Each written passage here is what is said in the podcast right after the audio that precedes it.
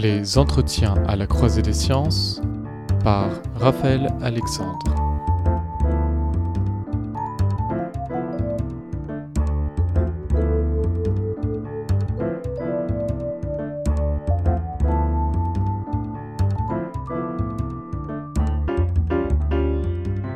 Un constat s'impose à nous, la philosophie naturelle a laissé place à la démarcation croissante des domaines de la pensée rationnelle. Les philosophes sont rarement scientifiques, les scientifiques rarement philosophes. Pourtant, une question devient récurrente, une sorte de planète dans le système savant. Peut-on penser la philosophie et les sciences? Le et de cette question peut être compris comme la jonction de deux entités, c'est-à-dire leur conjonction, faire de la philosophie avec des sciences. Il y a effet ceux qui pensent que la philosophie ne peut se faire qu'avec une bonne connaissance du savoir scientifique. Mais le et peut aussi exprimer le raffinement, une pensée simultanément philosophique et scientifique il existerait des questions pour lesquelles il faut coordonner ce que propose la philosophie et les sciences.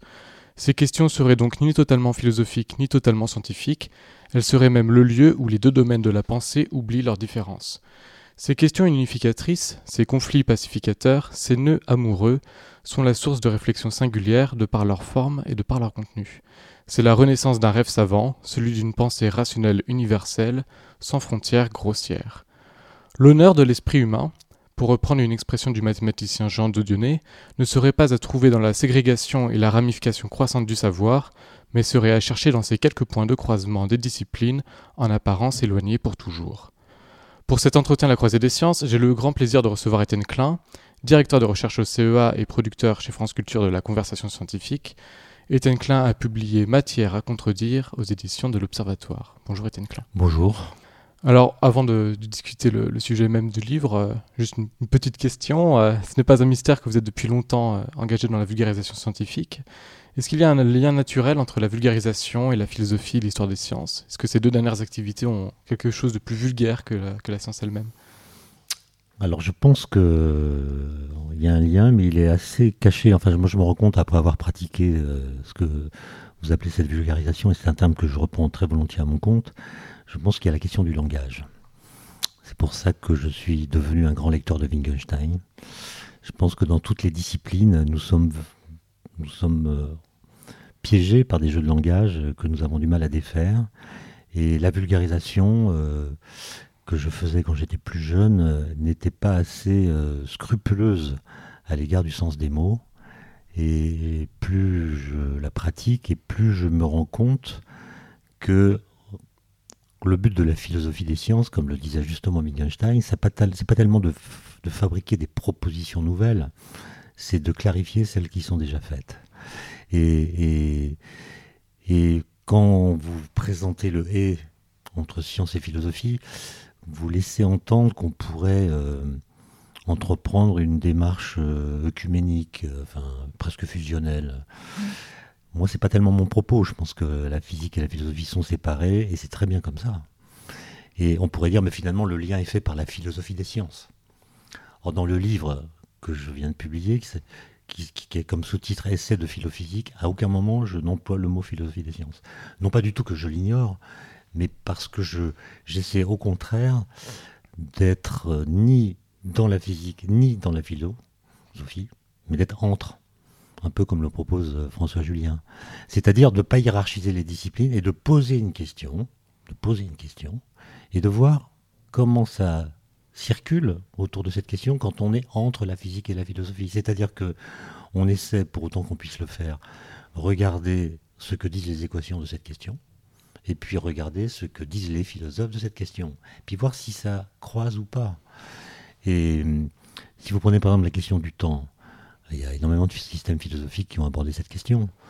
Euh, vous pouvez considérer, j'ai des amis philosophes qui le considèrent, que Heidegger a clos la question. Hum. Mais en même temps, Einstein a parlé du temps. La question c'est est-ce que il parle de la même chose? Si c'est non, pourquoi c'est le même mot? Si c'est oui, est-ce qu'ils disent la même chose? Si c'est oui, tant mieux. Si c'est non, à qui accorder du crédit, etc. etc. Et je trouve que c'est un jeu euh, intéressant et qu'on ne pratique peut-être pas assez. Mais puisque vous avez parlé d'enseignement, euh, oui, un truc tout bête euh, qui semble poser des difficultés administratives énormes, mais quand le professeur de physique en terminale parle d'atomes, pourquoi on ne fait pas entrer dans la salle le professeur de philosophie qui parlerait des atomistes grecs? Ou d'autres atomistes, parce qu'il n'y a pas eu que les grecs Ce serait intéressant, pendant dix minutes. Et pourquoi ça ne se fait pas, ça? Et donc, moi, je ne suis pas du tout, euh, pour conclure sur ce point, partisan d'une fusion où il y aurait des philo-philosophes, par exemple. Par contre, je pense que sur certaines questions, très peu nombreuses, euh, eh bien, les philosophes ont intérêt à tenir compte des acquis positifs de la physique, par exemple, et puis réciproquement, les, physiciens doivent apprendre à prolonger leurs résultats en des discours clairs que d'autres qu'eux-mêmes puissent comprendre. Et, sans les simplifier, par exemple, dire le boson de Higgs, c'est la particule de Dieu, ou c'est le chaînon manquant du modèle standard, qui était la formule rituelle en 2012 quand on l'a détecté, ça éclaire qui? On parlera juste après des, questions euh, sur le temps, mais juste avant, j'aimerais euh, vous faire réagir sur quelque chose.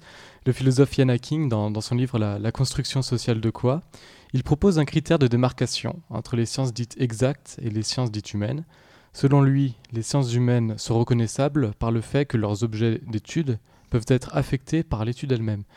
Par exemple, l'étude de la place de la femme dans la société peut mener les femmes à se repenser et donc à modifier même leur place dans la société. Alors qu'en opposition, les objets des sciences exactes ignorent qu'ils sont étudiés, l'électron n'a pas évolué après qu'on l'ait découvert, qu'on l'ait quantifié. Est-ce que la philosophie des sciences invite le scientifique à se repenser? Alors oui, mais c'est un truc assez progressif. Euh, moi, je pense qu'on est quand on est scientifique, très influencé par les discours qu'on a entendus pendant ses études. Et moi, il m'a fallu quand même pas mal de temps pour m'en émanciper. Et c'est d'ailleurs en, faisant une thèse de philosophie euh, avec Dominique Lecourt que, que j'ai appris à me méfier euh, du langage et appris une certaine forme de rigueur que dans la science on a, mais de façon collective. C'est par exemple une thèse de physique, c'est il y a des courbes, il y a des équations, mais tout ça est le produit d'un travail collectif en général. Alors que quand vous faites une thèse de philosophie, vous êtes euh, l'auteur et chaque phrase doit avoir une corrélation avec la phrase précédente et avec celle qui, va suivre, on vous demande de faire ça de façon rigoureuse.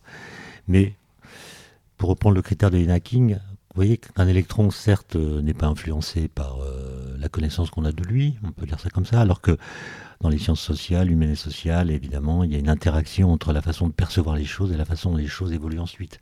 Il y a une sorte de subjectivité projective, on pourrait dire, euh, qui a un statut différent de l'objectivité, entre guillemets, des sciences exactes, comme vous disiez. Mais dans la façon de dire les sciences exactes, je pense que la subjectivité euh, intervient à nouveau. C'est-à-dire que le travail de vulgarisation que j'essaie de faire, moi, c'est de, d'essayer d'imaginer ce que diraient les équations de la physique si elles pouvaient parler. Or, vous savez que les équations ne parlent pas. En tout cas, pas directement. Vous êtes mathématicien, je crois, donc euh, je pense que vous comprenez ce que je suis en train de dire. Et du coup, dans la façon de dire, ce que disent les équations, il y a quand même quelque chose qui n'est pas de la science, mais qui relève du rapport personnel que le chercheur qui parle a avec le langage. Et donc, euh, il y a une forme de subjectivité là qui fait que la, vulgarisation devient à son tour une science humaine, si vous voulez. Et juste pour finir là-dessus, parce que ce que, ce que vous dites euh, a des prolongements, c'est que notre façon de dire les choses, quand on fait de la vulgarisation, détermine notre façon, la façon collective de les penser. Et donc, le vulgarisateur, il a une responsabilité éthique euh, qui consiste à tenter de dire les choses sans créer par son discours des malentendus qui viendraient s'enquister dans la culture commune et qui seraient ensuite difficiles d'extraire. Comment est-ce qu'on justifie le fait que chaque équation pourrait effectivement euh, avoir des mots? Sans, même parler de, de, phénomène de traduction qui est effectivement un petit peu subjectif, mais pourquoi est-ce qu'il y aurait effectivement des mots qu'on pourrait apposer euh, à des équations? Est-ce qu'on n'aurait pas des équations qui n'auraient juste pas de, description bah, verbale? Prenez, prenez les équations qu'on apprend, je sais pas au lycée, je sais pas en quelle année, parce que les programmes ont changé, mais disons les, équations de Newton, mhm. l'équation de la dynamique, l'équation fondamentale de la dynamique. Il y a le paramètre T dedans. Euh, quel statut a-t-il? Est-ce qu'on peut le sortir de l'équation? Et se dire tiens t c'est quoi? Ou bien est-ce que le paramètre t n'a de sens que dans l'équation au sein de laquelle il est inséré? Autrement dit, si vous le sortez, ça veut dire que vous l'émancipez des phénomènes décrits par l'équation. Si vous ne le sortez pas, ça veut dire qu'il est tributaire du phénomène que vous étudiez par l'équation, ou du type de phénomène que vous étudiez. Ça, rejoint un peu la, question que Paul Valéry euh, posait, justement à propos du temps. Il dit, le sens du mot temps est donné par le flux verbal au sein duquel il est inséré. Mmh. C'est la phrase dans laquelle il y a le mot temps qui donne son sens au mot temps. Mais si on sort le mot de la phrase, bah, il perd euh, tout sens. Enfin, on l'interroge, il devient un mystère, comme il dit. Pareil pour le paramètre T. D'autre part, moi je me souviens, euh, quand j'étais lycéen, donc, je trouvais bizarre que le paramètre T, qu'on met dans les équations, ne dépende pas du temps. C'est bizarre, euh, on dit que le temps c'est le changement et le temps il change pas. C'est-à-dire, s'il change, mais en même temps son statut, la façon de le désigner, est toujours la même, comme si tous les instants étaient équivalents. Et je ne comprenais pas ça. Je me souviens avoir posé la question à mon professeur de physique de terminale, et il, m'a dit qu'il ne comprenait pas ma question. Et ensuite, j'y suis revenu, et puis j'ai découvert d'autres choses, que c'était l'invariance par translation du temps qui s'exprimait ainsi, que ça avait à voir avec la conservation de l'énergie. et donc, euh, je ne sais plus quelle était votre question, mais la réponse est oui. C'était sur est-ce qu'on peut toujours remettre des mots sur, euh, sur, les bah Oui, oui, je crois. Je pense qu'il faut creuser une langue étrangère au sein même du langage, comme disait le Deleuze. Alors pour rester sur le domaine du temps, vous dites dans votre livre, enfin vous avez fait une remarque dans, dans votre livre qui me, qui me trouble assez.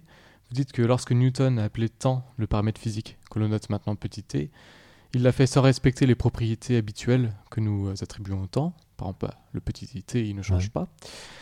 Il y a une sorte de, tour de force donc assez fructueux lorsque le mot temps a été pris à contresens. Et ma question maintenant, c'est la suivante. Est-ce que le sens du mot temps que donne Newton est bien celui que nous utilisons maintenant en physique? Que ce soit d'après la relativité générale ou en, physique quantique Et qu'est-ce qu'ils ont en commun, ces, différents temps ah, C'est une très bonne question.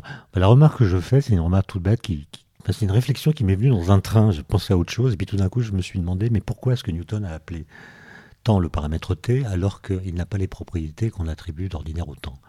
Par exemple, dans le langage courant, on attribue au temps des qualificatifs, temps biologique, subjectif, etc., comme s'il y avait autant de sortes de temps qu'il y a de phénomènes temporels. Et Newton arrive et dit, euh, voilà, il y, a le temps, point. Et ce temps est indépendant des phénomènes. Il est le même pour tous les phénomènes. Et, en fait, j'ai fait quelque chose que j'avais jamais fait. Je plaide de coupable. J'ai lu les Principia, traduit par Madame du Châtelet. Très vieille traduction d'ailleurs, presque impossible à lire. Euh, un livre dans lequel on ne trouve pas euh, la loi fondamentale de la dynamique. On ne trouve pas d'équation différentielle. Toutes les, évidemment, toutes les démonstrations sont géométriques, avec un niveau d'ailleurs de mathématiques à mon avis, un peu perdu euh, dans la plupart des cursus aujourd'hui. Donc, euh, c'est une lecture très très difficile. Et à propos de la question qu'on vient d'évoquer tous les deux, Newton, il, ne répond pas.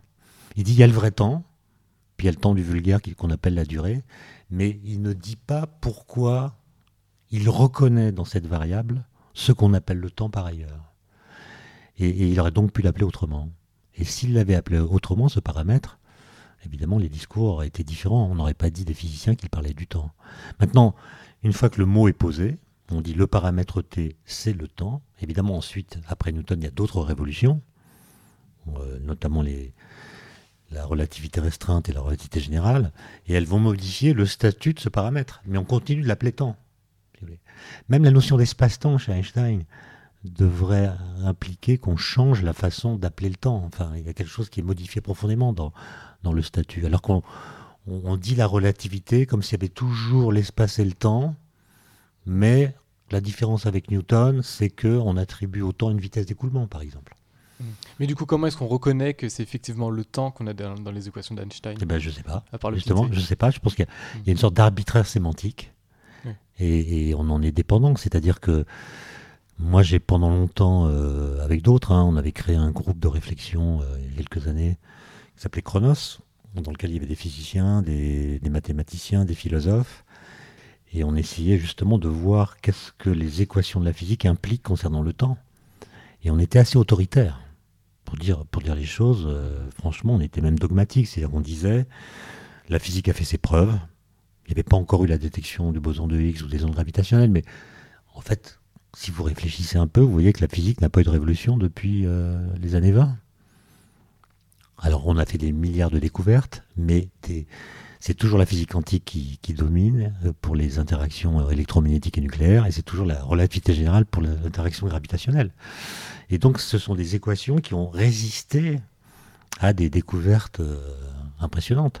Et donc, je ne dis pas qu'elles sont vraies, je ne dis pas qu'elles sont exactes, mais on ne peut comprendre leur efficacité que si on admet que les théories physiques ont à voir avec quelque chose qui a à, voir avec la réalité. Oui, je suis très, très, prudent. Et donc, il faut interroger cela. Mais mais euh, il y a cet arbitraire sémantique du choix de l'appellation fait par Newton qui, qui introduit un peu d'arbitraire dans cette affaire.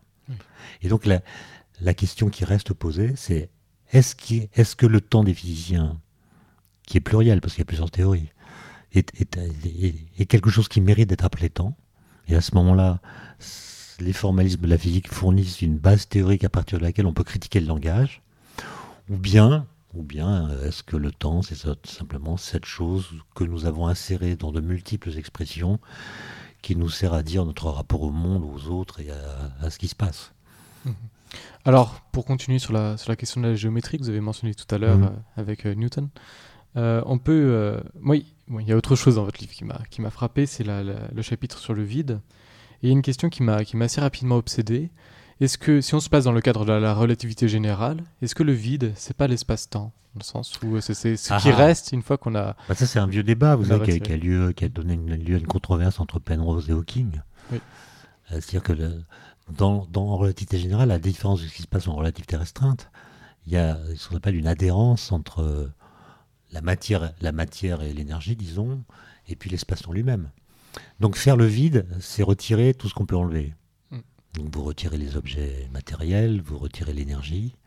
Alors après, il y a le cas, est-ce qu'il y a une constance cosmologique ou pas? Mais je prends le cas où il n'y a pas de constance cosmologique. Donc vous retirez la, vous retirez la matière, il n'y a plus de courbure. Donc, en tout cas, elle est nulle. Oui, il y a une courbure nulle, pardon. Et si vous retirez donc tout le contenant, tout le contenu, pardon, le contenant devient l'espace-temps de Minkowski, un espace-temps son courbure plat. Et, donc euh, le vide de la relativité générale devient le vide de la relativité restreinte. Mais maintenant, si vous dites non, il y a une adhérence, bah, quand vous retirez la matière, vous retirez en même temps le contenant. Et donc ce qui reste, c'est le néant. Ou alors vous dites, mais non, pour créer un espace-temps doté d'une métrique, il faut déjà avoir un sac de points il y a un, ensemble de points qui ne sont pas connectés par une métrique. Et donc le vide de relativité générale, ce serait ce sac de points. Mhm. Vous voyez que c'est une question assez, assez épineuse et, je vous invite à, à lire euh, le débat entre Hawking et, Penrose qui s'intitule La nature de l'espace-temps, je crois, qui est paru euh, il y a quelques années avec une traduction de Marc Lachaiseray dans, lequel ces, questions sont évoquées. Alors, il y a quelques semaines, je recevais à ce micro le, physicien Pierre Vaneuve. Et euh, quelque chose m'a marqué euh, pendant notre, euh, conversation. Il a dit qu'on ne comprend pas bien la physique quantique. Alors, bien sûr, Pierre Vaneuve comprend très bien le formalisme de, de la physique quantique. Il comprend aussi parfaitement comment faire des, prédictions qui s'avèrent justes. Et donc, il a une excellente compréhension de ce qu'on pourrait dire la théorie quantique. Mais sa phrase laissait entrevoir une sorte de, frustration, ou du moins un dépassement de soi non consenti par les physiciens il y aurait cette sorte de tension entre les excellentes prédictions que fournit cette théorie et en même temps un manque de compréhension de la nature elle-même. Comment est-ce que vous comprenez cette frustration et qu'est-ce qu'il faudrait pour mieux comprendre ce qu'on sait déjà prédire en fait? Ben, Moi je pense que bon, Pierre Vanov c'est un, ami, on, travaille dans le même laboratoire euh, au CEA, à la direction de la recherche fondamentale. Ben, il a le tourment de tous les physiciens euh, quantiques. Ça, a commencé en 1927, en gros. Euh, lorsqu'il y a eu une discussion houleuse entre Einstein et Bohr au congrès Solvay à Bruxelles. Et cette discussion euh, a été prolongée, a conduit d'ailleurs à des découvertes philosophiques négatives avec l'expérience d'Aspect dans les années 80. Moi, je pense que le, problème qu'il évoque, c'est le fait que la physique quantique décrit les états physiques dans un espace qui s'émancipe de l'espace dans lequel se déroulent les phénomènes. Vous décrivez les états physiques des systèmes dans un espace de Libert, euh, l'espace vectoriel, donc, qui peut avoir un nombre infini de dimensions, qui n'est pas du tout l'espace euh, physique dans lequel se déroulent les expériences. Dans cet espace, vous faites jouer le principe de superposition. Vous pouvez ajouter les états d'un système les uns aux autres. Et quand vous faites une mesure, il y a une réduction du paquet d'ondes et la, somme que vous aviez pour décrire le système se trouve tronquée euh, au moment de la mesure. Et, donc vous vous émancipez de l'espace ordinaire et les expériences que vous faites dans l'espace ordinaire viennent modifier la représentation du système dans l'espace de Hilbert où il est décrit. Alors, ça veut dire que la représentation s'émancipe du monde physique, en quelque sorte, ce qui pose la question du lien entre le monde physique et sa représentation. Alors qu'en physique classique, les problèmes d'interprétation étaient tout de suite réglés par le fait que, d'une part, on pensait qu'une mesure était une sténographie, on enregistre une propriété qui est ce qu'elle est et qui serait la même si elle n'était pas mesurée.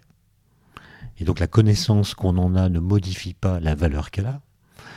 Alors que, et, puis surtout en, physique classique, il y a une sorte de bijection entre le formalisme et les mesures possibles, et les résultats des mesures possibles. Tout ce qui peut être mesuré a une contrepartie dans le formalisme.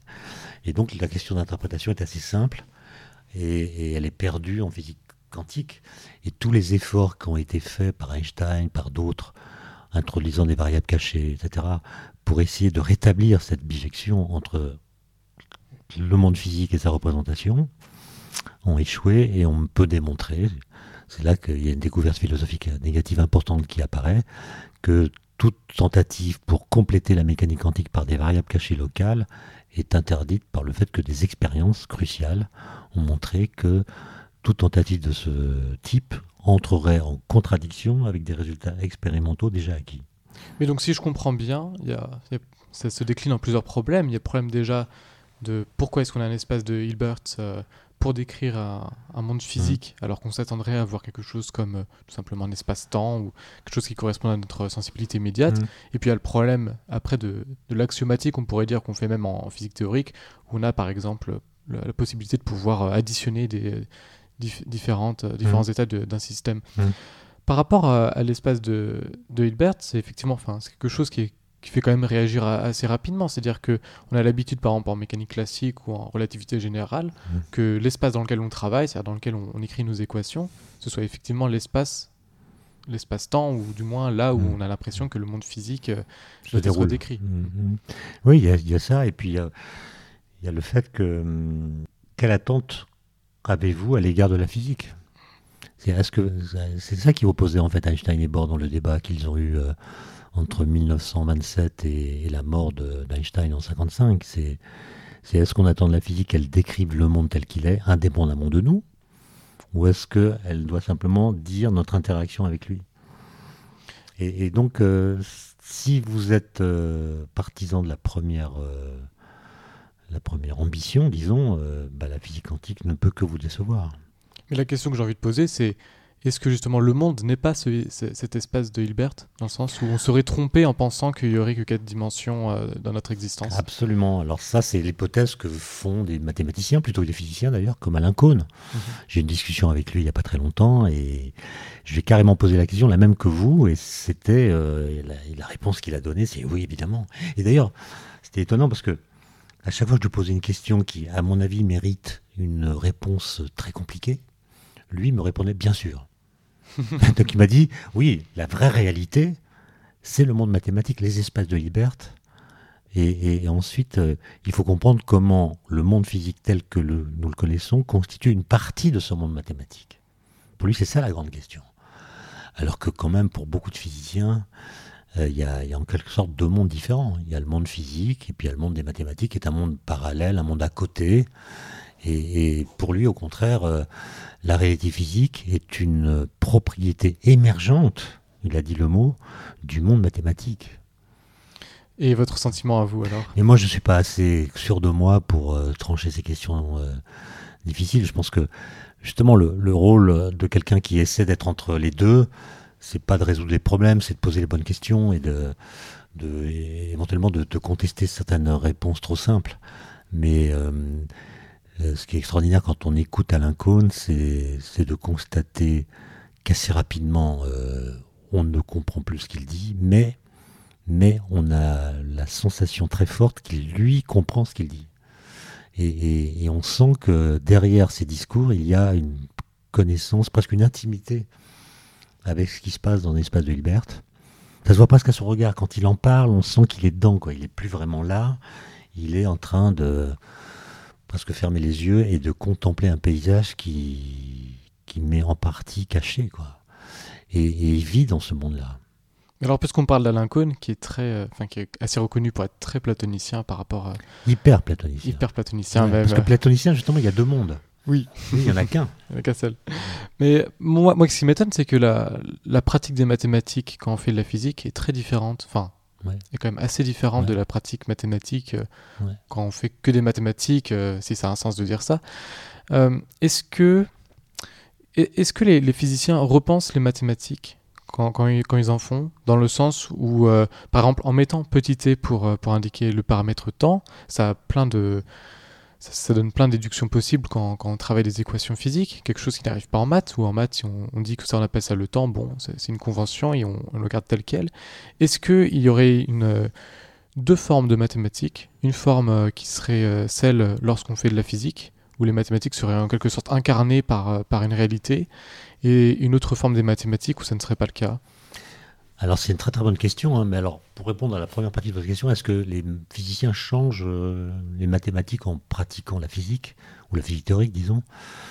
Je ne crois pas, enfin il y a un exemple quand même de physicien théoricien qui a la médaille Fields, hein, c'est Edward Witten à propos des travaux qu'il a effectués dans, dans l'ébauche à l'époque de la théorie des supercordes. Euh, donc il y a quand même des recherches en physique qui font progresser euh, certaines thématiques mathématiques, disons. Maintenant, je trouve que la différence entre les mathématiciens et les physiciens, c'est que les physiciens écrivent des équations et ils veulent trouver les bonnes, c'est-à-dire celles qui permettent de faire des prédictions qui sont ensuite vérifiées par des expériences.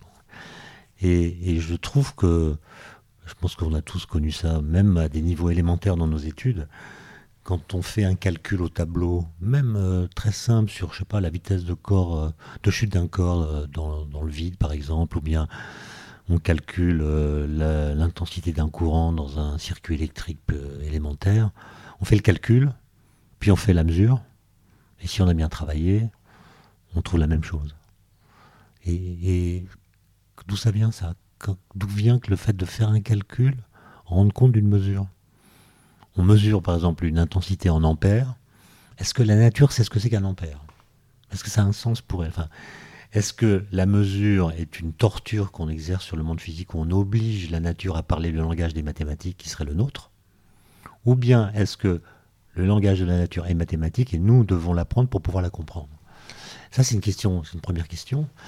Et puis ensuite, il y a la question euh, que, posait Dirac, Paul Dirac, euh, ce physicien britannique qui a prédit l'existence de l'antimatière en, 1930. Euh, il se posait la question, mais finalement, les mathématiques qu'utilisent les physiciens, c'est pas toutes les mathématiques. On regarde les théories qu'ils utilisent et on voit que ce sont toujours des théories qui sont riches en invariants. Par exemple, la théorie des groupes, euh, la théorie de la, fonction de la variable complexe, euh, la théorie des nœuds, etc. On peut construire des invariants. Et dit est-ce que c'est euh, la preuve d'une forme de paresse intellectuelle ou est-ce que ça dit des choses profondes?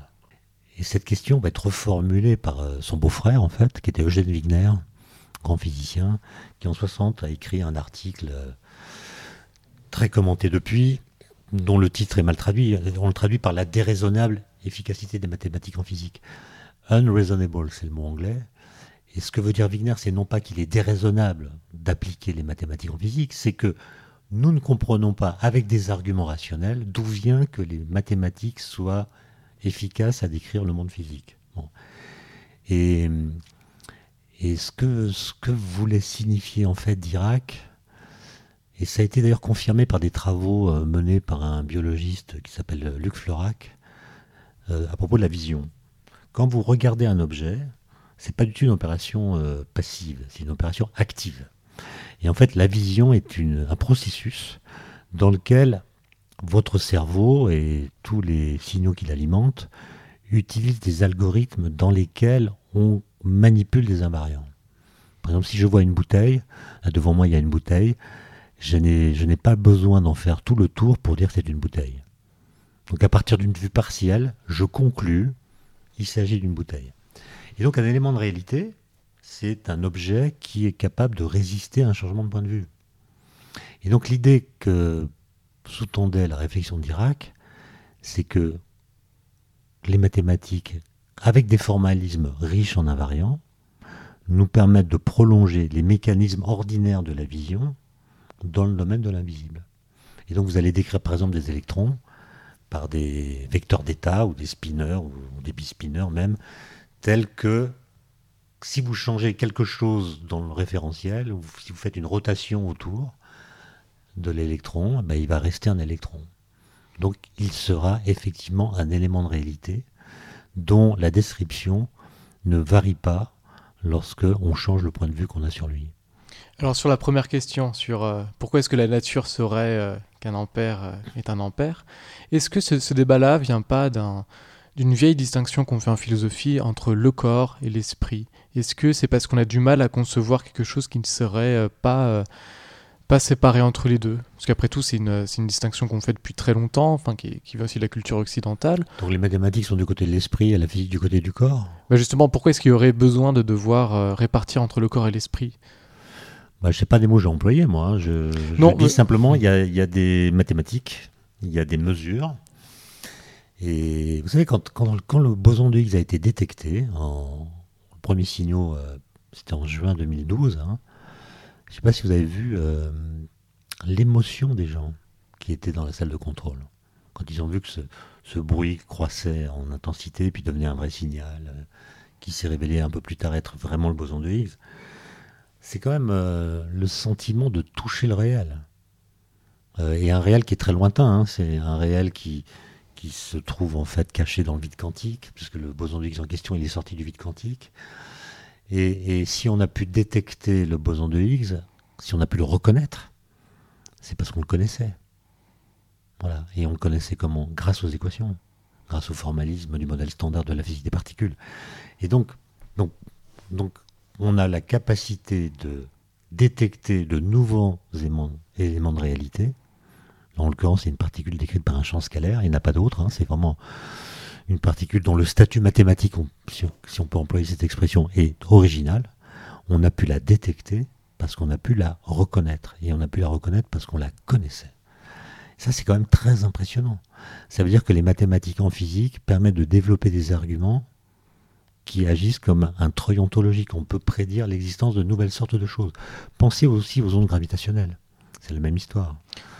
Euh, le signal a pu être compris parce que un calcul euh, fait très, très, compliqué, d'ailleurs qui a pris des années, hein, fait par Alain Cohn et sa collaboratrice, a permis de calculer le spectre temporel d'une onde gravitationnelle formée, par la fusion de trous noirs. Et, les Américains n'auraient pas pu détecter ce signal s'ils ne l'avaient pas déjà connu, ce qui leur a permis d'extraire le bruit de fond d'une façon intelligente, etc. Et là, il y a quelque chose, euh, pour moi, qui relève du mystère. Comment se fait-il que ça marche?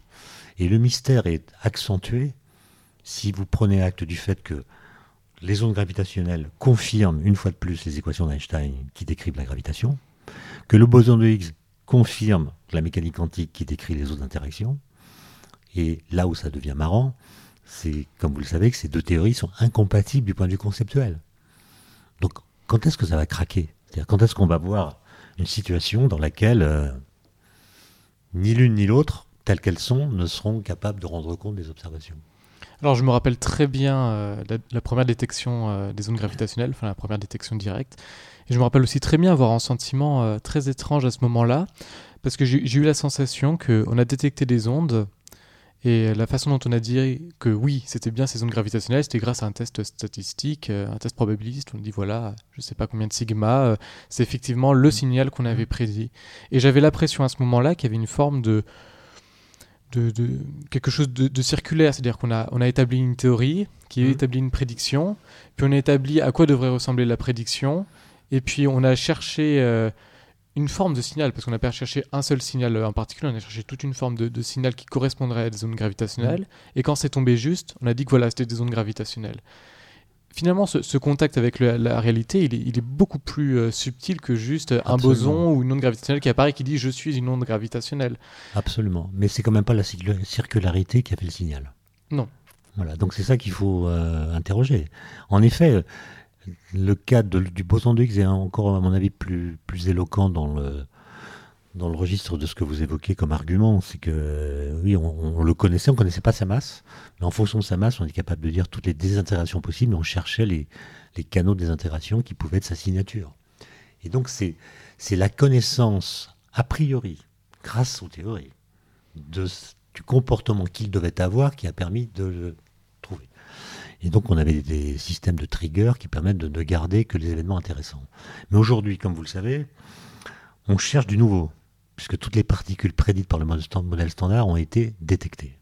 Le boson Higgs était la dernière, la pièce manquante, comme on l'a aussi appelé. Et là, on cherche des nouvelles particules, de matière noire, etc., qui ne sont pas forcément connues. Et donc, et donc, si vous admettez qu'il existe un non-dehors de la théorie, ou si vous estimez qu'il existe un non-dehors de l'esprit humain, c'est lui qui doit parler. Les signaux sont quand même pas fabriqués par les physiciens ils sont interprétés par eux. Ou alors, ou alors euh, vous êtes solipsiste et vous considérez que euh, toute découverte, en fait, est une introspection. on ne fait que découvrir ce que notre cerveau a pensé.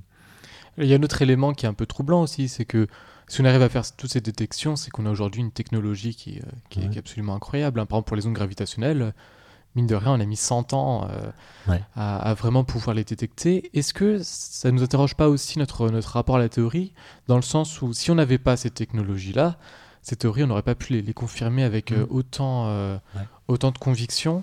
Est-ce que ça n'interroge pas notre, pratique scientifique où on a tendance, on a tendance parfois à penser que on fait de la théorie, puis on fait des prédictions, puis on les vérifie mais est-ce qu'il n'y a pas aussi le facteur de, bah, pour créer une théorie, il faut arriver à faire une théorie qui corresponde à la technologie qu'on a dans les mains bah, Très bonne question. Et en effet, il y a aujourd'hui, euh, on a parlé rapidement tout à l'heure, enfin, on a évoqué le nom de la théorie des supercordes.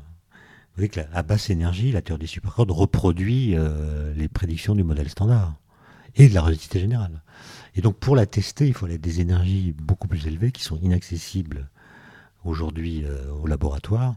Et donc, quel va être son statut futur? Est-ce qu'elle va demeurer une sorte de conjecture, une sorte de métaphysique euh, mathématique, ou est-ce qu'on va trouver un jour les moyens technologiques de lui faire passer des tests?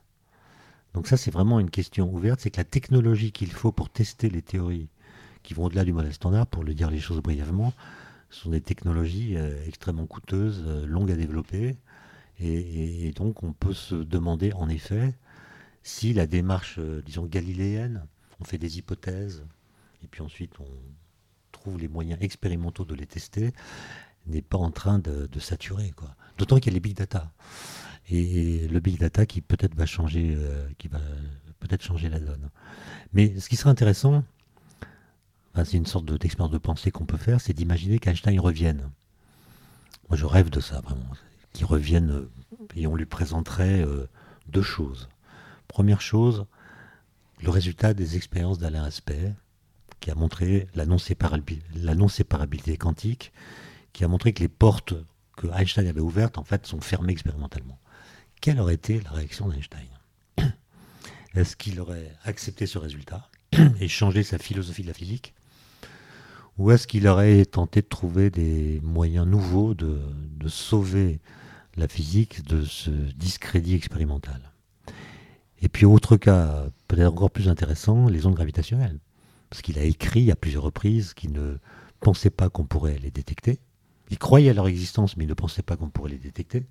En revanche, comme vous le savez sans doute, il n'a jamais cru au trou noir, euh, qui étaient pourtant des solutions mathématiques de ces équations. Et, les ondes qu'on a détectées ont été le résultat de la fusion de deux trous noirs. Donc non seulement ils existent, mais ils sont capables de fusionner. Ce qui était là aussi une découverte quelle serait sa réaction? Ça serait vraiment euh, euh, extraordinaire. Et, par exemple, je ne suis pas sûr que Einstein avait les moyens d'anticiper le fait qu'on aurait un jour la technologie pour détecter les ondes gravitationnelles.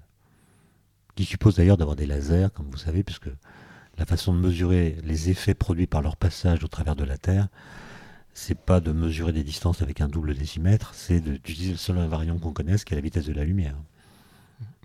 Et euh, donc par rapport à la question sur, les, sur la théorie des supercordes, qu'est-ce qui nous empêche aujourd'hui de dire qu'on bah, voilà, on a une théorie qui unifie à la fois la relativité générale et la mécanique quantique, et qui marche sur tout le domaine qu'on connaît, et ça s'appelle la théorie des supercordes. Bah ça, a été fait, hein. c'est-à-dire que dans... je me souviens quand j'étais plus jeune, il y avait des livres qui sortaient écrits par des physiciens américains, Brian Greene et d'autres, qui vendaient cette idée.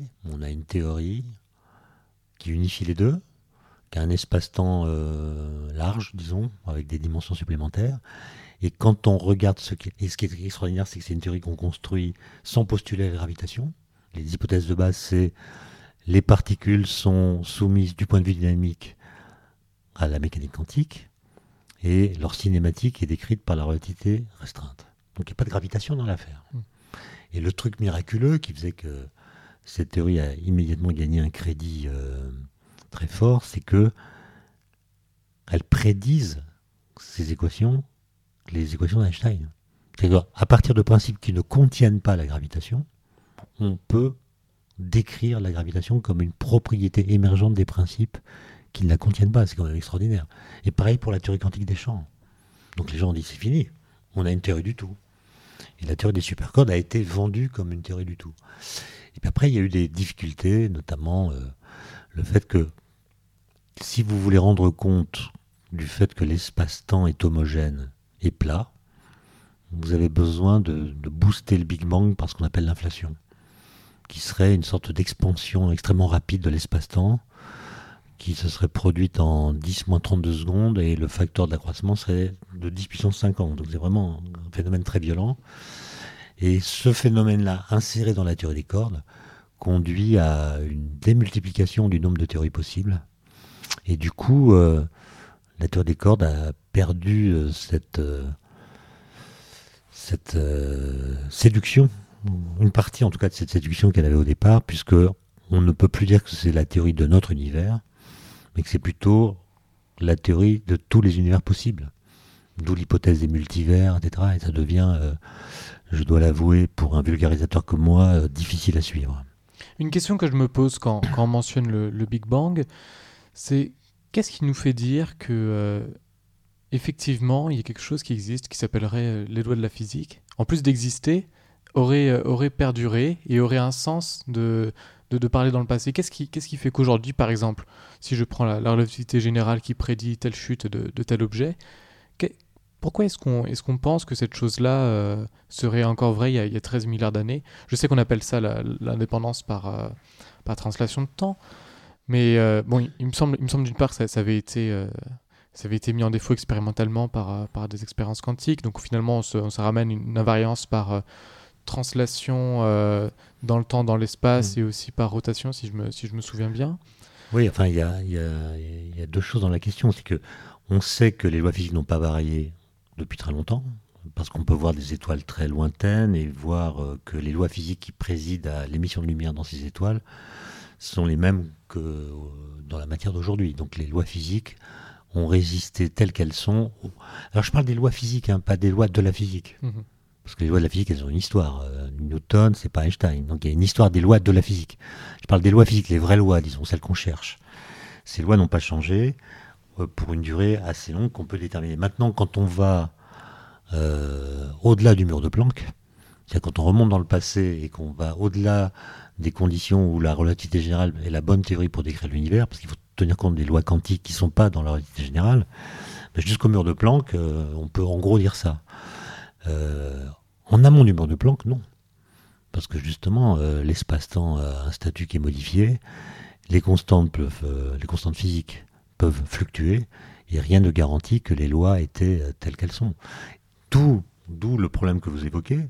Quand un physicien parle de l'origine de l'univers, il le fait toujours en invoquant des lois.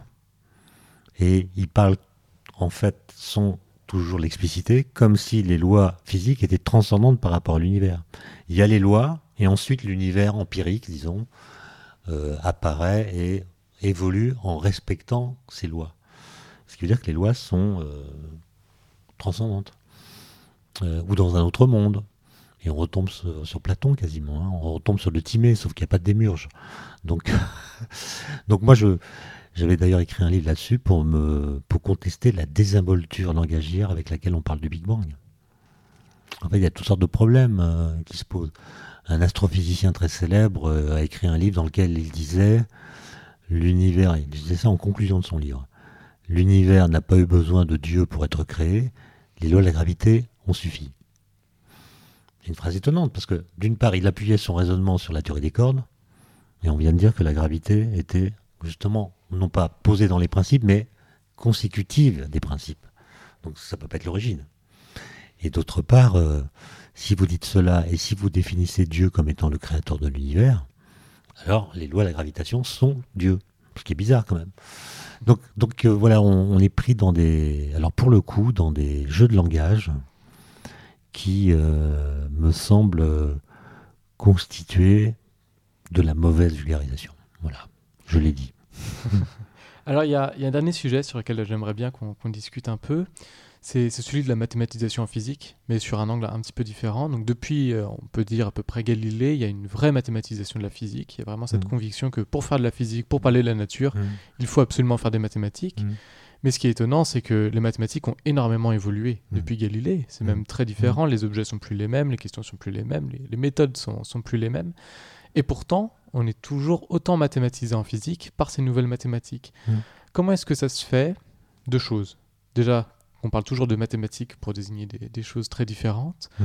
Et comment ça se fait que ça marche encore en physique alors même que ça a énormément changé?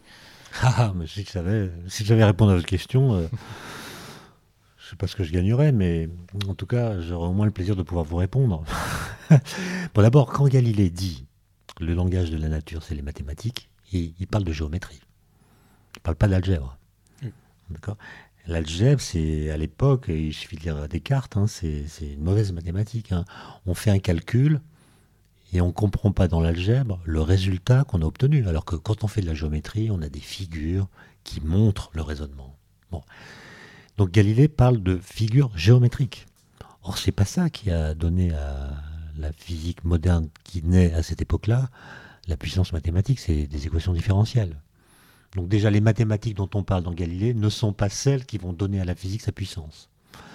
Ensuite, euh, est-ce que vous seriez d'accord pour dire qu'il y a une forme de coévolution?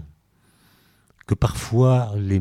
Alors, je pense que là, euh, vous pourriez mieux répondre que moi à la question, mais la, la fraction de mathématiques qu'utilisent les physiciens est très petite par rapport à l'ensemble du domaine des mathématiques. Et d'ailleurs, j'ai cru lire que les mathématiciens, même professionnels, les chercheurs, maîtrisent une portion des mathématiques qui est de plus en plus petite par rapport à l'ensemble des publications et des, théorèmes qui sont euh, publiés euh, régulièrement.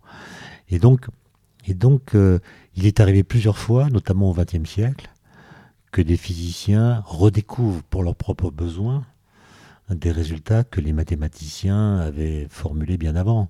Par exemple, Heisenberg euh, père fondateur de la physique quantique, pour expliquer le spectre de l'hydrogène, a réinventé les matrices. Il les a, les a réinventées pour son propre compte, sans savoir, alors qu'il était très bon en mathématiques, qu'elles avaient déjà été euh, élaborées bien avant. Pareil pour Dirac et les bispineurs, euh, pareil pour d'autres choses. Donc, je pense qu'il y a des problèmes de physique déclinés en termes mathématiques qui produisent une forme de pression si vous voulez, qui conduit les physiciens à, redécouvrir des choses que les mathématiciens connaissent déjà. Et réciproquement, on a cité Witten tout à l'heure, il y a des résultats de physique théorique qui peuvent inspirer les mathématiciens.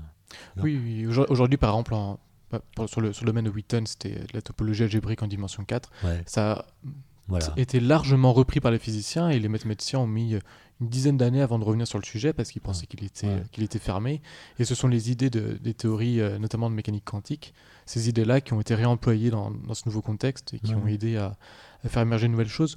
Ma, ma, question, elle portait plutôt sur comment ça se fait que les physiciens aujourd'hui aient toujours la, même conviction de devoir utiliser des mathématiques alors même que les mathématiques ont changé. C'est-à-dire même si on prend euh, Einstein euh, au début du XXe siècle, les mathématiques qu'il avait à sa connaissance était très différent de, de ce qu'on fait aujourd'hui en mathématiques. Et pourtant, les physiciens ne se posent pas la question de quelles sont les mathématiques selon leur époque. Ils se posent juste la question de quelles sont les mathématiques selon mon usage. Mais je comprends pas bien votre question. Vous voudriez dire que les physiciens devraient aller voir d'autres sortes de mathématiques que celles dont ils ont l'habitude? Ou même pas de mathématiques du tout. Est-ce que c'est une habitude culturelle qui fait que les physiciens utilisent toujours autant de. Ben, je pense que euh, on aimerait bien euh, tomber sur une expérience qui contredise les équations. Voilà. Je pense que ça, ça pourrait euh, peut-être aller dans le sens que peut-être il y a une partie du réel qui échappe aux mathématiques, mais je pense que la réaction ce serait plutôt de dire on n'a pas les bonnes équations, il faut en trouver d'autres, et non pas renoncer aux équations tout court. Donc, moi je pense que le fait que le langage de la physique soit une partie du langage mathématique est une idée qu'on aura du mal à abandonner. Et au contraire, l'idée que les mathématiques changent, évoluent, se complexifient, s'enrichissent, se métamorphosent, est une idée qui laisse espérer que de toute façon on trouvera en leur sein les éléments dont on a besoin si les éléments dont on dispose aujourd'hui venaient à être insuffisants ou venaient à être contredits. Oh, merci, euh, merci, d'avoir répondu à toutes mes questions. Je rappelle le, titre de votre livre, Matière à contredire. L'anagramme, c'est. Il y en a deux en fait. L'anagramme de Matière à contredire, c'est rédaction téméraire. Bon, j'ai trouvé après, hein, donc c'est pas. Et le, la seconde, c'est récréation à méditer. Ça va bien. Ça va bien, oui. Aux éditions de l'Observatoire. Merci. Merci à vous.